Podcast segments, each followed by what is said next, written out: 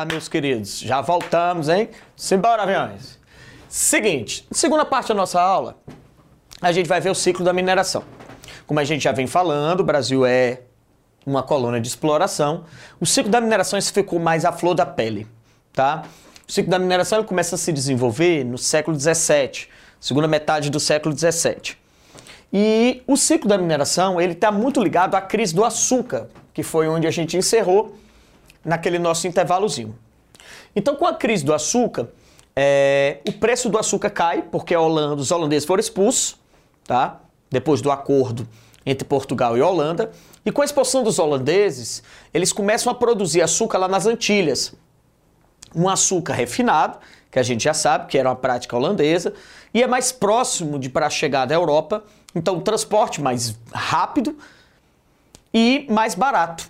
Então, o baixo custo em relação à produção aqui e a melhor qualidade do refino fez com que o açúcar holandês tomasse mais mercado de Portugal.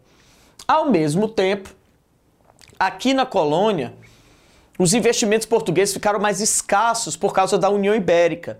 Portugal teve muitos prejuízos com a União Ibérica. Se envolveu em várias guerras com a Espanha, é, foram derrotados, tanto o reino português como o espanhol, que estavam unidos. Nessas derrotas, Portugal, para se libertar da União Ibérica, pediu ajuda da Inglaterra e meu amigo pediu ajuda da Inglaterra você assina um boleto de pagamento com capiroto e não paga.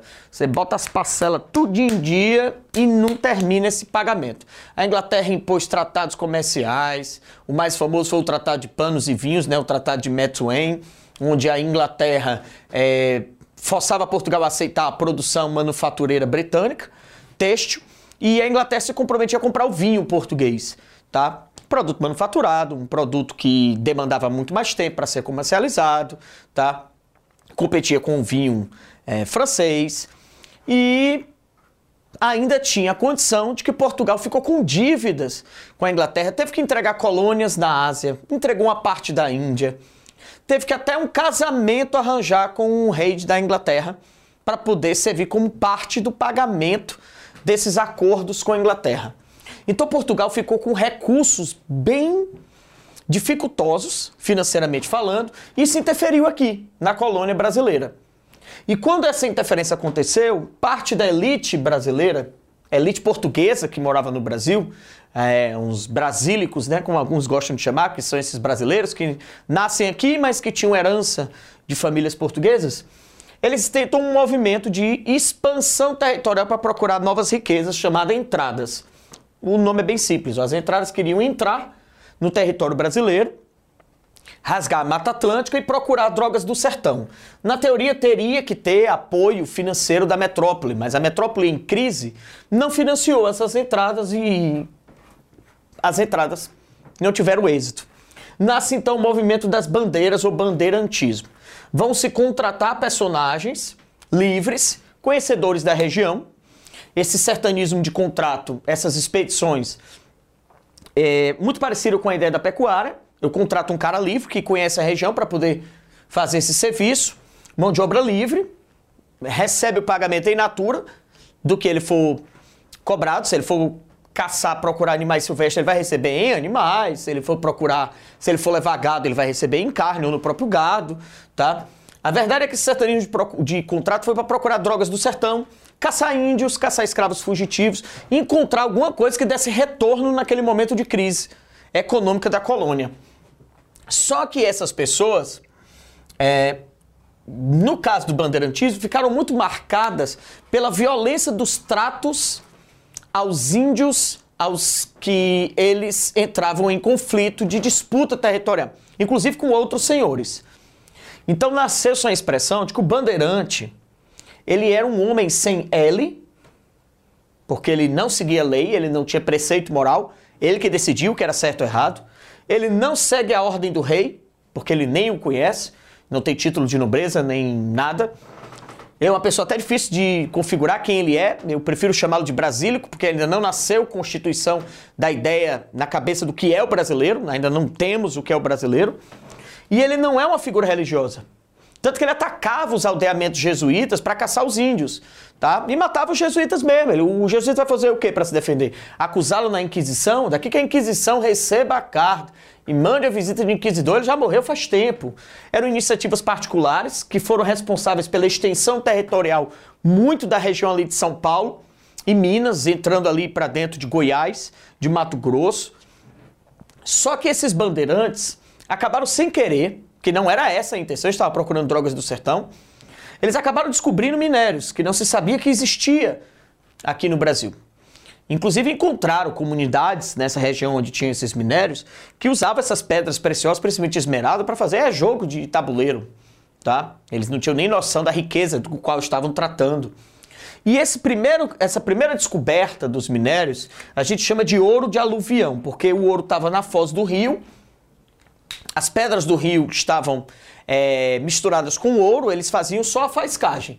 Você pega a peneira, coloca as pedras, elas estão né, misturadas com lama, com os resíduos do solo, uma terra barrenta, e você vai passar a peneira para tirar aquele barro, tirar aquele grosso, para poder tirar o ouro dali. Só que como esses bandeirantes eram figuras que não tinham posses, figuras da região, pessoas sem posse, né? Quando eles voltavam, não tem como eles esconderem que eles acharam ouro.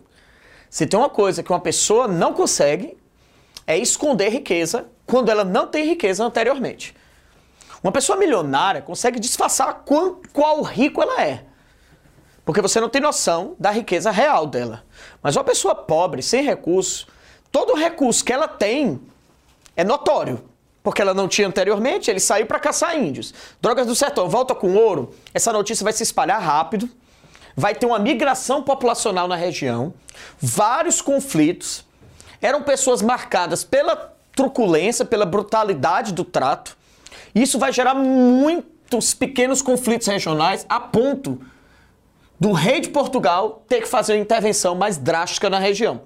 Inclusive já havia a intenção de dividir as sedes administrativas da colônia, e aí eles vão colocar uma sede administrativa mais próxima da região das Minas, no Rio de Janeiro, vai vir uma figura, o Marquês de Pombal, para poder administrar essa região. Primeiro ele vem para desfazer o que a gente vai chamar de Guerra dos Emboabas, vamos ver com mais aprofundamento na próxima aula, tá? A próxima aula do curso vai falar dessa crise do sistema colonial e a gente vai falar das rebeliões nativistas. Vamos aprofundar aqui a Guerra dos Emboabas. Ele vai vir com punições bem rigorosas para quem não seguir as estradas que vão ser demarcadas e as fronteiras que vão ser demarcadas pela metrópole. Então eles vão demarcar principalmente para deixar bem claro até onde vai Goiás, até onde vai Minas, até onde vai São Paulo, Rio, porque é onde a zona conflituosa mais grave, tá? Vai proibir que se corte a mata e entre dentro da mata para procurar esse ouro, vai ter que passar pelas estradas para poder ser fiscalizado e na fiscalização tem que pagar o quinto. Tá? Um tributo antigo que Portugal praticava aqui no Brasil colonial, né? Um quinto daquilo que era extraído era destinado à coroa portuguesa, daí o nome quinto. E eles vão tentar, o Marquês de Pombal vai tentar controlar a migração que está vindo para a região das Minas em grande quantidade. A estimativa é que 10% da população de Portugal tenha migrado para o Brasil com as notícias da descoberta de ouro, diamante, esmeralda, dos minérios aqui. Então, não adianta somente controlar essa questão da migração e da punição. Tinha que se criar uma zona de extração de minas, que não havia uma zona delimitada. Eu estava delimitando primeiro as fronteiras, quem entra, quem sai, quando entra, como entra, quanto se paga para entrar dentro da região. Agora vai se criar uma região de extração mais administrativa. Vai ser criado um cargo, né, Intendência das Minas, específico para aquela região. E aí você tem duas maneiras de ter o lote de extração. Duas maneiras oficiais. Contrabando vai ser fortíssimo na região. Tá? Porque o contrabando era a possibilidade de uma mobilidade social que no açúcar praticamente não existia. Em relação à zona açucareira, você tem possibilidade de mobilidade social aqui no ciclo da mineração, porque se você encontrar uma pedra preciosa, você poderia comprar sua alforria, deixar até de ser escravo. Aconteceu até casos de escravos que não só se alforriaram, como compraram escravos de suas tribos e de suas famílias e foram se é, colocando como figuras influentes na região da época. É, você tinha duas maneiras de ter o lote. Ou você participava de um sorteio, e aí você pagava uma taxa para participar do sorteio, recebia a data, que era o lote demarcado, e aí quem demarcava esse lote era o governo, era a intendência das minas, e você para participar tinha que ser proprietário de terra e ter uma certa influência na região. Então, os latifundiários foram priorizados totalmente nessa relação das datas. As figuras mais influentes, que utilizavam de sua influência, inclusive é, através de milícias, né, porque eles pagavam figuras é, para se defender e para atacar, eles utilizavam dessas influências para eles terem várias vezes os nomes nesses sorteios que aconteciam. Mas se você achasse uma mina de extração e avisasse ao Estado, você também poderia ficar com uma data. Lembrando que só se você fosse um homem livre e eles vão criar um critério de você ser proprietário de escravos para poder ficar com essa data. Uma vez com a data, que você vai pagar um aluguel, mais o quinto, mais a taxa do sorteio, tá? Você vai ter que vai ser criado um novo imposto que é a captação. Você vai cobrar, o estado vai cobrar uma taxa por pessoa, per capita, na zona da mineração. Quanto mais funcionários você tiver para extrair o ouro, mais você paga. A média, isso tem uma variação sazonal, mas a média de 18 gramas de minério a 28 por pessoa era essa taxa que era paga, mais o quinto, mais o aluguel. Subiu o custo da mineração. Então muita gente foi tentada a ir ao contrabando para não pagar essa carga tributária. Fora que o governo também vai criar dois novos tributos. A casa de fundição, justamente por conta do tributo, muita gente vai para o contrabando e por conta do contrabando o governo vai proibir o ouro em pó ou em estado natural de pedra ou pepita. Se você comercializasse o ouro da maneira como ele é encontrado, sem ele ser tratado, sem ele ter um selo do governo que vinha com o peso dele e com a identificação, sem vir em barra que também tem o selo e a identificação, ou em moeda, você poderia ser preso, tomado os bens, tá? Ser mandado para a África, tá certo? Então haviam várias punições, não só para quem pegava as estradas sem ser as estradas oficiais, mas também para quem não comercializava o ouro em condição de oficialização. Vai nascer a moeda praticamente no período colonial aqui no Brasil, tá? Essa casa de fundição, a pessoa tinha que entregar o peso em ouro que encontrava, era cobrada uma taxa para ser transformado em moeda. Geralmente essa taxa ficava na média de 15 a 20% do peso. Então era mais um quinto, né, que se cobrava. E depois o governo ainda criou a derrama uma cobrança que chegava a uma tonelada e meia por ano, mas era avisada muito em cima do momento de ser cobrado, então era, às vezes ela era avisada, faltava 45 dias, 30 dias para a cobrança da derrama, não havia tempo suficiente para o acúmulo dessa tonelada e meia, e se você não pagasse, o governo criou um funcionário chamado Dragão, Dragão da Real, que ele tinha a função de ir lá e tomar todos os bens que equivalessem ao peso de ouro que você não pagou. Isso provocou uma reação muito forte da região de Minas Gerais por conta dessa alta carga tributária. É uma das razões da crise do ciclo, porque o contrabando aumentou, ele era proporcional à tributação, aumentava a tributação, aumentava o contrabando, o que fez com que o ouro saísse no Brasil em grande quantidade a preço baixo. Porque quem comprava ouro contrabandeado sabia que quem estava contrabandeando não podia aumentar o preço. Porque vamos supor que o Paulão estivesse contrabandeando ouro. Para mim, eu sei que o Paulão está contrabandeando ouro porque ele me vendeu ouro em pedra. E do jeito que ele encontrou. Não tem um selo, não tem identificação. Então, o ouro dele vale 25 mil reais a pedra de ouro que ele me deu. Vale. Porém, ele está me vendendo uma pedra de ouro que ele não pode comercializar. Então, eu vou pagar quanto? 8 mil. É óbvio que ele vai dizer, ah, não negocio com você com 8 mil, é uma coisa de 25. Não tem problema. Eu aviso a metrópole você vai preso, perde o ouro todo, pode ser condenado à morte e eu ainda fico com a parte porque eu, eu lhe delatei. Então eu podia ficar com parte do ouro dele sem ter feito nada só porque eu delatei. Então o contrabando não era tão lucrativo quanto às vezes as pessoas pensam. Ao contrário, saiu muito ouro a preço baixíssimo, é um dos motivos reais da economicamente, financeiramente falando, matematicamente financeiramente falando, sobre a crise da mineração, tá? Fora que na região de diamante, tá? Que a gente chamava a principal região de diamante foi o Arraial do Tejugo, nome indígena para um grande lamaçal, que era onde foi encontrado o ouro. Região de Diamantina, como o diamante era muito pequeno no Brasil e o diamante não dá para ser transformado em moeda, a gente tinha que quem quisesse ficar com a região, quem quisesse contratar a região para extração desses minérios, tinha que alugar a região toda e pagar toda essa carga tributária só. Era uma coisa tão, na teoria, inviável que quase ninguém teve êxito na região do diamante. Aquele que ficasse com essa responsabilidade poderia ser chamado de contratador ou comendador, que é um cara que extraía diamantes.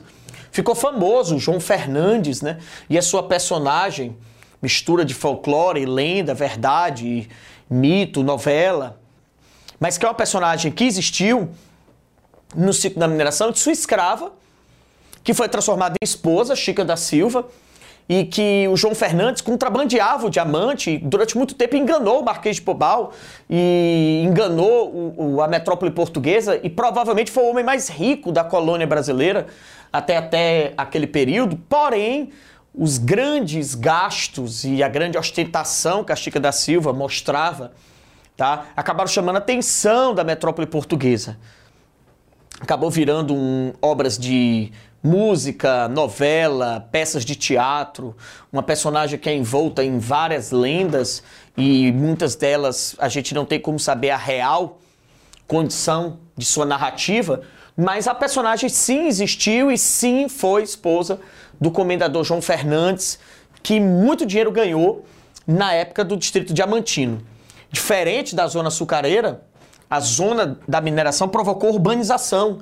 Nós vamos ter os primeiros sobrados, que eles são bem diferentes da casa grande, que geralmente é horizontal. A casa grande, ela é uma construção horizontal, com alpendre, uma pequena elevação, mas ela é uma construção horizontal. Enquanto na região da mineração surgem os sobrados, né? Que são construções que têm a particularidade de serem verticalizadas. São as primeiras verticalizações do Brasil. Tanto que surge a expressão de que os mais pobres, como não tinham condições de ter o sobrado, eles nem têm eira nem beira. A beira seria essa varandinha que tinha no primeiro andar. E a eira seria esse outro espaço, tá? Esse segundo andar, esse segundo pavimento que é construído aqui tá? Além disso, você vai ter um desenvolvimento do comércio interno, porque é onde tem minério vai se transformar em moeda, moeda facilita o comércio, houve uma migração populacional e constantemente crises de abastecimento agrícola. Porque as pessoas paravam de produzir comida para poder comercializar ouro. E acabou que faltava comida e quem vendia comida vendia a preços muito caros. Porque na zona da mineração o ouro vale menos. Você tem que tirar o ouro dali para ele valer mais. Naquela região ele vale menos. Porque todo mundo comercializa com ele. Então aconteceu um desenvolvimento de comércio interno, a possibilidade de mobilidade social e marcante na região das Minas Gerais, no ciclo da mineração, as festividades, que também são fruto dessa maior concentração de riqueza. Existe inclusive um critério econômico-social para é, delimitar cidades maiores e menores, e são a quantidade de festividades que essa cidade apresenta. Os espaços de lazer têm muito a ver com as condições financeiras.